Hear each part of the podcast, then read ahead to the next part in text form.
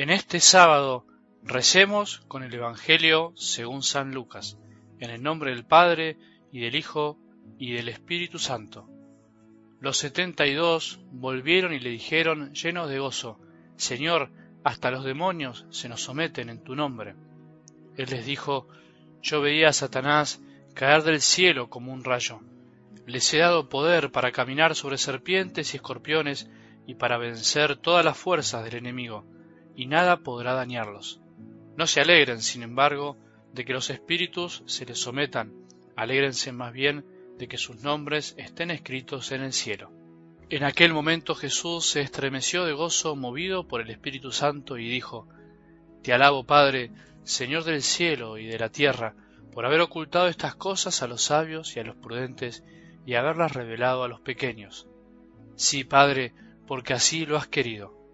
Todo me ha sido dado por mi Padre, y nadie sabe quién es el Hijo sino el Padre, como nadie sabe quién es el Padre sino el Hijo y aquel a quien el Hijo se lo quiere revelar. Después, volviéndose hacia sus discípulos, Jesús les dijo a ellos solos, Felices los ojos que ven lo que ustedes ven. Les aseguro que muchos profetas y reyes quisieron ver lo que ustedes ven y no lo vieron, oír lo que ustedes oyen y no lo oyeron. Palabra del Señor.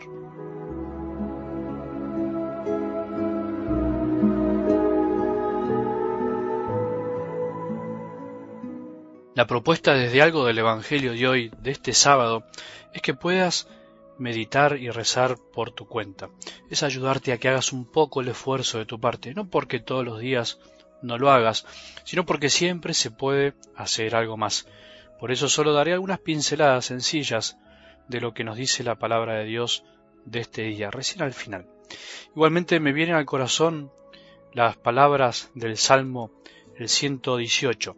Nunca me olvidaré de tus preceptos, por medio de ellos me has dado vida. Intentemos aplicar esta enseñanza del Salmo. ¿Cuáles son las palabras que recuerdo de lo que acabo de escuchar? ¿O qué palabras no quisiéramos olvidar? Seguramente mientras yo te estoy hablando, ya algo te vino a la cabeza y al corazón de lo que hoy o incluso esta semana pudiste escuchar y meditar. Y eso es, creo, lo más importante, que espontáneamente tomes tu Biblia otra vez y anotes en un cuaderno o grabes en tu corazón qué palabras de Dios escuchaste especialmente, esas que naturalmente se grabaron en tu corazón, como Dios grabó la ley en las tablas. Por ahí no te acordás literalmente de lo que Dios te dijo, pero te acordás lo que te quiso decir. Eso también es importante y no es lo mismo. Por eso no es cuestión solamente de acordarse de memoria un versículo, como un loro que repite algo que le dijeron, sino que de recordar lo que experimentaste e interpretaste de lo que Dios te dijo. Porque eso es lo más importante, lo que jamás te vas a olvidar y eso es lo que no tenemos que olvidar. Porque si lo recordamos es porque realmente fue importante o porque algo nos quiso decir o porque algo nos marcó era lo que necesitábamos en ese momento. Bueno, hagamos ese esfuerzo. Si realmente no recordamos nada de los evangelios de esta semana o el de hoy, volvamos a escuchar alguno. Por ahí eso te ayuda. Vuelvo a decir que por ahí no fue una frase literal, pero sí fue una actitud que sentiste que Dios te pidió cambiar, un modo de ser que te invita a vivir, un consuelo que te regaló, cualquier cosa que cada uno puede haber vivido de una manera y una forma especial.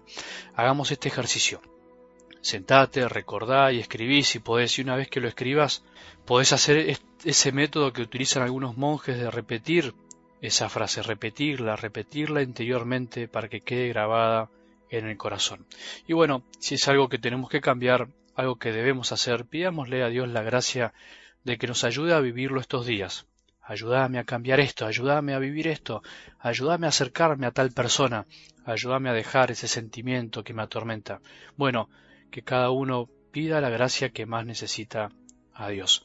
Ojalá que puedas recordar lo que Dios te dijo, porque cuando Dios te dice algo al corazón, jamás se olvida y si no se olvida, eso es lo que nos da vida. Es lindo reflexionar sencillamente desde algo del Evangelio de hoy la actitud de los discípulos al volver de misionar, sus sentimientos y por otro lado la respuesta de Jesús y su enseñanza según lo que ellos habían experimentado. Jesús es tan maestro que no solo nos envía a misionar, sino que nos enseña a regresar y a saber qué hacer con lo que vivimos gracias a su envío. Esto es algo particular y lindo de pensar. Siempre Él ayudando a sus discípulos a que vean más allá de lo que veían, más allá de lo que experimentaban. Es por un lado natural y lógico el sentimiento de gozo de los discípulos al ver que hasta los demonios se sometían en su nombre, pero por otro lado es necesaria la actitud y de algún modo la corrección de Jesús para que sus amigos no se adueñen de lo que lograban y que su alegría esté fundada en algo más profundo y no únicamente en el poder que experimentaban. No hay que olvidar que detrás de toda obra evangelizadora, de toda acción misionera, además de la gracia de Dios, por detrás está la acción del demonio que quiere destruir y dividir, y que si no sabemos discernir eso, por más bien que hagamos, todo puede venirse abajo. Sin embargo, Jesús les dice, nada podrá dañarlos, como diciendo, si están conmigo, si se dejan guiar por mi amor, nada podrá destruirlos.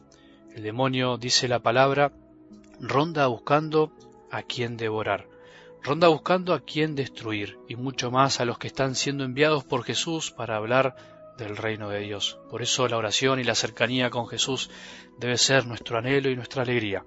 La alegría y el gozo de evangelizar no debe ponerse tanto en los frutos de la misión, sino en que todo lo que hagamos, por más que no veamos nada, por más que nuestro corazón esté árido y seco, tiene su sentido, tiene su recepción en el corazón del Padre, que todo lo ve, todo lo recibe, todo lo acepta.